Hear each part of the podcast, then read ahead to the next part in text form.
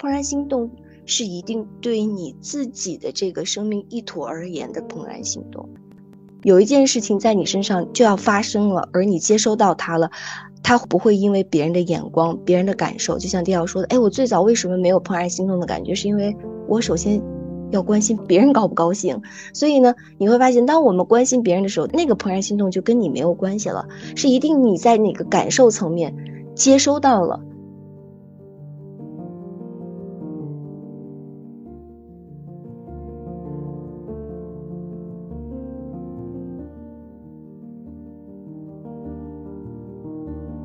你现在收听到的是《天使在我家》这个节目。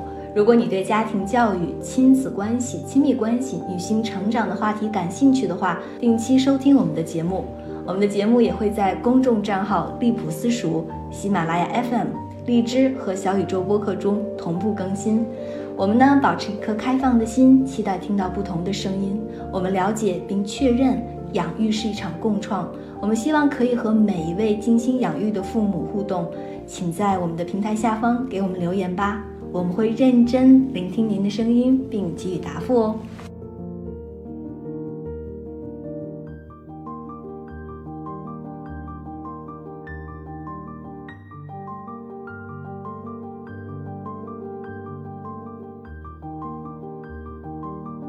Hello，大家好，欢迎收听新的一期《天使在我家》，我是 DL。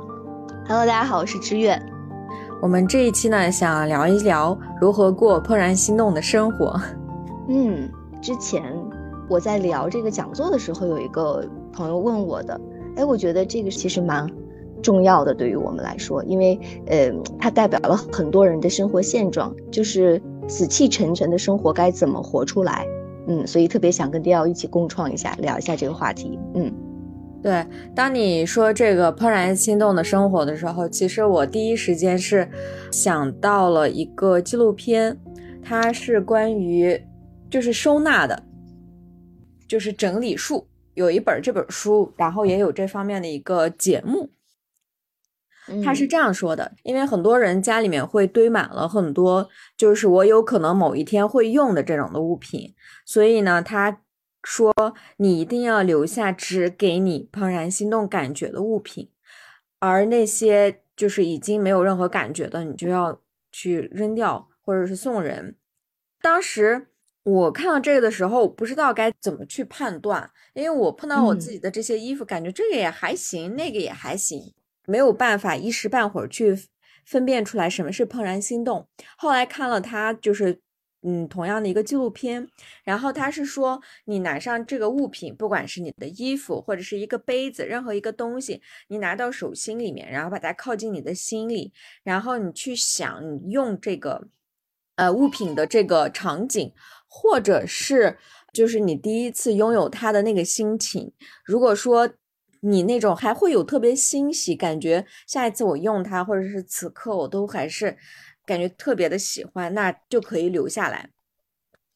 另外一个我还听到，就是说，如果呃你使用某个东西，你当时的心情或者是能量是加满的这种状态的话，那这个就是你的怦然心动的物品。那这个是理论层面。在实际生活当中，我是注意观察过我自己的。我如果去呃买一件物品啊，或者使用一个东西，我会相对于以前来说更关注自己的感受了。以前可能会觉得我需要，然后我就马上就买了。但是后来我是会觉得，哎，这个东西我穿到身上。或者是我摸起来，我就有一种特别如沐春风的那种感觉，不知道你有没有这种体验？嗯，对，就是就是这种。然后每一次在穿同一个衣服或者使用同一个杯子的时候，我都是非常开心的。那这个就是我的怦然心动的这种的物品，或者对于怦然心动的一个感觉。嗯，所以说我其实就是通过断舍离，通过对物品的整理收纳来去 理解的什么叫怦然心动。对，嗯，我们在聊这个话题的时候，我们第一个就是聊一聊自己对这个怦然心动的一种感觉，因为每个人的生活能量感或包括生活经历是都不一样的，所以每个人对于怦然心动的体验也是不一样的。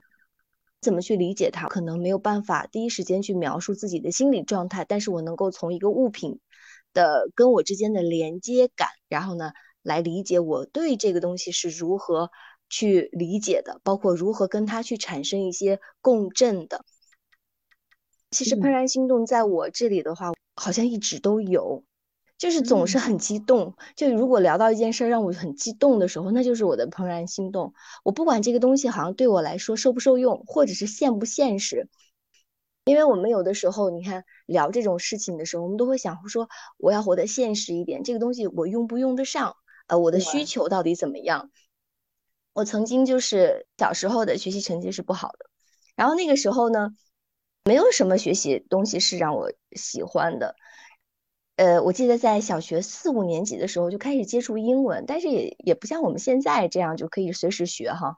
我记得我刚刚开始看到一个英文单词的时候，我就会愿意去写，但是我不知道它叫什么，甚至我不知道那个字母该怎么发音。刚开始学英文的时候，我对那个英文的感觉就很好，我一听到那个声音的时候我就兴奋，我就激动。六年级我们要小升初了嘛，大家要补补英文。那个时候我就记得我学的很痛苦，在一些单词上面我都要标英文汉字，但它不妨碍我说啊，我就想做个翻译家，以后我想当个外交官，呃，以后如果我只学英文这一门课就好了，这就是我的怦然心动，可能特别不现实，你会觉得，哎，你学的这么糟糕，但我就是喜欢，就即使我磕磕绊绊的，好像需要标中文，我都愿意学它。这就是我很激动的一种连接感。我跟我妈说：“哎，以后我如果能够当个外交官，想象一下自己可以周游世界各国，然后呢，在飞机上不断的旅行，那太好了。”我第一份工作就是我我来新东方那个时候上了一个补习班嘛，我看到那个老师在台上，你知道不灵不灵的感觉，闪闪发光，我激动就跑回家跟我妈说：“哎妈，我说这个老师太棒了，我说这里的老师怎么都这么优秀呢？如果以后我也能当这里的老师。”那太好了，我就想当这里的老师。然后妈就是只是跟我回应了一下，寒暄了一下。这就是我的那个怦然心动，就是这个感觉是什么呢？可能跟迪奥的这个从物质上，就从身边的物品上先去做连接不一样。我是一直都有电流，我这个怦然心动是那种兴奋感，那个兴奋感会穿透我，就歘的一股电流会让我酥麻。我不知道你有没有那种感觉。呃，我记得特别明显的是，我在曾经工作的时候，跟学生在面谈，因为那个时候要一对一家庭面谈。当如果说到一个点，学生突然间哗的脸有光的时候，我会身上有股电流穿过，那种感觉是没有办法用头脑讲的。然后他不是说你讲的多好，他一点跟好的关系都没有。他也不是说，呃，这个东西。呃，就一下子对我带来多大的，比如说物质啊、金钱啊、地位啊等等的这种支持都没有，所以它对我来说真的是很奇妙，就有一种是，就这个旋律到这儿了，它特别刺动你，就是跟你产生了一种连接，而这种连接是你不知道发生了什么，不会带给你任何呃好的和坏的结果，都没有这些事情，嗯。可能我个人就是以前对于自己的感受这一层面关注点不是特别多，可能这也是为什么我会从物品上开始，嗯，因为在对于一件事情，而这件事情是连接好几个人的话，我可能就本能的会关注到别人有没有怦然心动，而不是我自己。我们其实为什么要去聊这个对我们自己的观感呢？就是回到这个怦然心动里，它一定是跟自己个体有关的。我们这里讲个体的话，不是突出你个体多么重要，它是一定是属于你生命必要经历中的一部分，而你下意识的关注到它并连接到它了。所以我们在讲这个生活，活出这个怦然心动的时候，我们有的时候会因为别人的经历而怦然心动。我记得我之前读那个 master 的时候，遇到一个老师，他的生活在他描述的时候，你都会感觉到那种怦然心动，就是你会共振到。他曾经说，他高中的时候直接去到一个亚洲的这个地方去住过去读书了。读书完了以后呢，然后呢，他又跑到剑桥，呃，大学四年毕业工作。然后在这个金融行业做的也是还不错，最后他又跑到剑桥去读博士，读的是教育学和哲学。然后呢，他读博士的这段经历是怎样的？就是他从中国一路走到剑桥的，背一个书包，是一个女生，嗯，就一路上打车也好，或者是寄宿也罢，就这样一路走过去，然后在读剑桥的时候又跑到华德福，然后呢去经历了华德福那一套师训，就是这个教师培训的那一套系列。然后呢自己想要学钢琴，借了一台钢琴过了钢琴八级。哎，一听，哇，他好精彩，他怎么什么都会，感觉好怦然心动。但是那些都是我们看见别人的，他对我们来说有借鉴意义，但他不是我们的。所以怦然心动。是一定对你自己的这个生命意图而言的怦然心动。有一件事情在你身上就要发生了，而你接收到它了，它不会因为别人的眼光、别人的感受，就像迪奥说的：“哎，我最早为什么没有怦然心动的感觉？是因为我首先要关心别人怦然心动不？别人高不高兴？当我们关心别人的时候，他那个怦然心动就跟你没有关系了，是一定你在那个感受层面接收到了。”就是为什么我们要拿起一个物品，首先要跟它产生连接，说你带给我的感受是什么样的？你带给我的感觉，我通过手摸你，通过来拥抱你，通过来闻，通过来跟你感受连接的这种能量感。可能很多朋友说，那我从来没有怦然心动的感觉怎么办？完全不知道这种怦然心动的感觉怎么办？我觉得第二刚才的那个建议，就是跟你身边的这一切东西先发生第一时间的感觉和连接是很重要的。它是一个很好的工具和办法，嗯嗯，对。然后你说的这个，我突然想到，我们小的时候，我们太容易怦然心动了。呃，包括我现在关注小孩子，他在路边上找到别人扔掉的一一根线，他也会怦然 心动。对。所以你看这里边的话，怦然心动是什么？哈，那个朋友在问我说：“哎，我不知道，我从来没有过，或者是。”我都不知道自己有这种感觉，其实很本质的一点就是什么？我们跟自己失联了，像我们断电了。那断电的过程中呢，我们其实忘记了自己的需求，我们把自己很大一部分隐藏起来、掩盖起来，为了外边的东西我们在追逐，然后放下了我们自己内心所渴望的东西，觉得那些不重要，还是外面的东西来的更有价值，因为我。从通过获得外面的东西来赢得别人的认可，而这个认可对我们实现自我价值特别重要。一段时间，一段时间，似乎别人的那个东西成了我们需要的东西。当如果我们一直跟自己有保持有连电的感觉的话，我们会能够走在自己生命的鼓点和节拍上。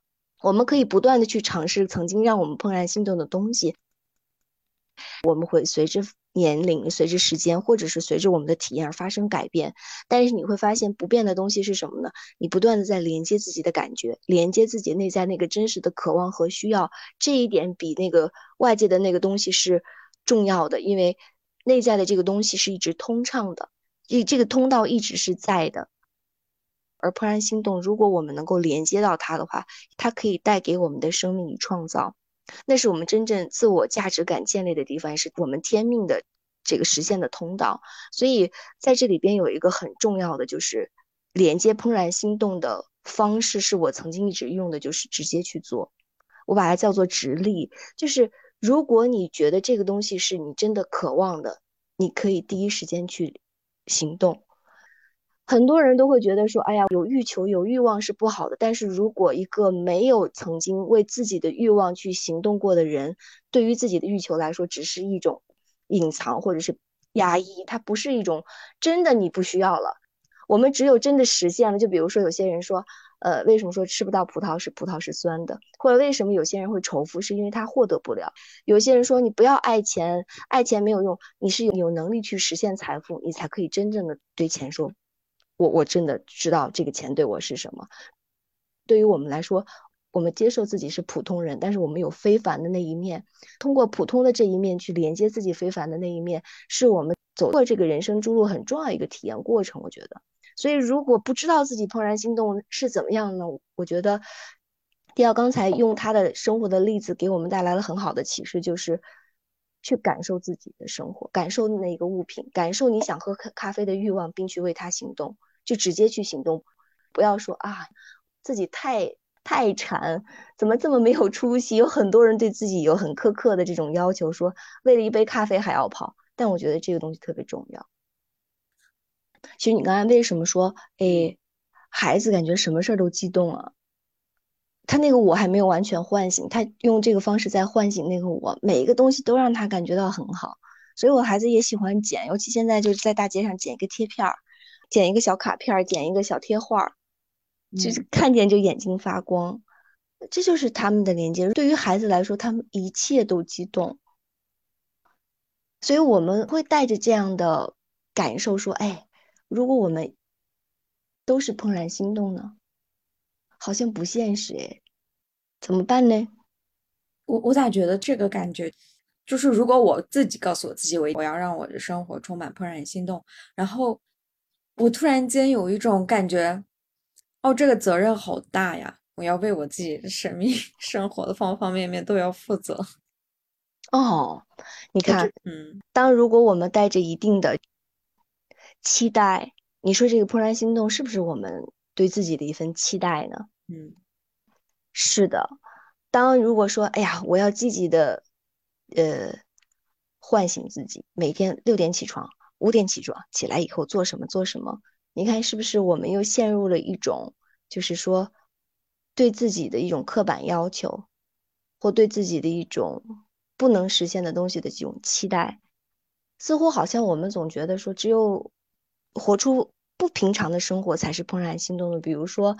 我现在可以出去旅个行，我现在可以驾车环游中国，环游世界，那好像才有一点点怦然心动啊。平凡的日子里好像没有怦然心动啊。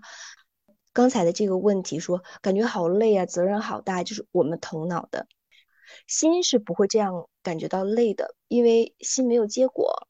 当我们在用头脑理解那个怦然心动的时候，那是有结果的，那个结果是我们头脑能想象的结果。心的震动里边没有特定的形式。我们如果说啊，我要活成那个样子的时候，我们陷入了一个问题，叫做为形所役，被一些形式所奴役了。恰恰怦然心动是没有形态的，所以我们的呼唤是什么呢？我们的呼唤是怦然心动，不是美的，不是好的，它不是刺激的，它让你兴奋。他让你只是觉得就是他了，就是他了，这个就是他了的，在一切中，你比如说，我现在在打扫屋子，我看见我们家多肉开花了，哇，这个这就已经是怦然心动了。所以在平凡的日子里怎么去做呢？在日常的常规的轨道上，我们怎么去做呢？就是直接去做，没有犹豫。没有计划，没有目标，没有形式，然后只有信任。这个信任是什么？这一切都是如常的，这一切都是非凡的，这一切就是这个样子的。然后你不知道会发生什么。曾经别人跟我说：“哎，我们一起去做个学校吧。”我说：“好啊，太棒了。”在这里边的怦然心动是什么？是这一个建议，我们去做个学校吧。这个学校我们把它就。有五十个孩子，我们把他照顾好，这一个想法就怦然心动了。但是大脑会说，这个怦然心动会带给你什么结果呢？你会不会遇到危险？这个学校怎么建？然后呢？这个学校在哪里？我们哪里来这些学生？哪有会有五十个学生跟着我们？呃，我们股权怎么分配？你会不会在接下来有工资？然后呢？我们怎么分工？后面的全都发生了。但是它的发生是你没有任何进行干预的，就是哦，他说这样做，OK，好，我们我觉得这样也是个很好的办法，充分的去信任，你不担心你接下来会不会呃被他骗，你不担心你的会不会倒闭，这一切都没有，所以我说我们没有为那个形式所依，他是五十个孩子也好，他是五百个孩子也好，我们都不知道，甚至他最后有五万个孩子，这就是超出去了吗？你不知道那个结果是什么吗？你也没有犹豫嘛，没有担心嘛，你只说哇，这个东西就想法就足够棒。所以回到日子里的时候，我们现在的生活会让很多人的感官本身就不活跃的状态变成一滩死水，变成了他忘记了自己生命的价值，他不知道我自己除了活出别人所需要的价值，我生命里带给我能有的价值，我的天命通道在哪里？忘记了那种兴奋感。我们要回归到那种我们连接自己的通道，然后呢，允许我们的感受成为我们创造的源泉，带着自己的兴奋去活着的时候，这个兴奋是歘一下子连接，说哇，我知道我的价值在哪里。当我们允许自己怦然心动的时候，会活出那个天命的状态是什么呢？就是你会知道你的天命在哪里。当我跟别人聊天的时候，因为我自己和别人的共振擦了一丝火花，我那个时候的那种感觉状态特别特别在，特别棒。这个棒是他给我的多少财富，他给我表扬，他给我肯定了没有？而这个就是我的天命，跟别人聊天，打通别人，聆听别人，这就是我。所以我们要允许这个通道出现。所以我们这一切活着，这个怦然心动，不是活出多么好的人生，不是，是我们要把自己的那个生命通道打开，在这条直立里，允许这条通道畅通无阻，让它能够允许我们来到生命的创造的那状态里。我不知道我这样讲。能不能懂？当你的生命状态创造的时候，你会发现，刚才迪奥说，我觉得我好累啊。那个怦然心动还有没有你？是没有你的。那股电流来的时候，为什么我说别人对我的褒奖、价值、财富对我来说好像都不在乎了？因为那个过程中，你那个小我，你那个在幻象中的那种妄求，你的小我的价值感，那一切全部都是消失的。所以，真正活出那个怦然心动状态的过程中，那股电流经由你穿透你，没有阻碍的允许你表达出来的时候，恰恰是没有我的。经由你，你允许了更大的生命经由你而体现它的创造、创造的可能性。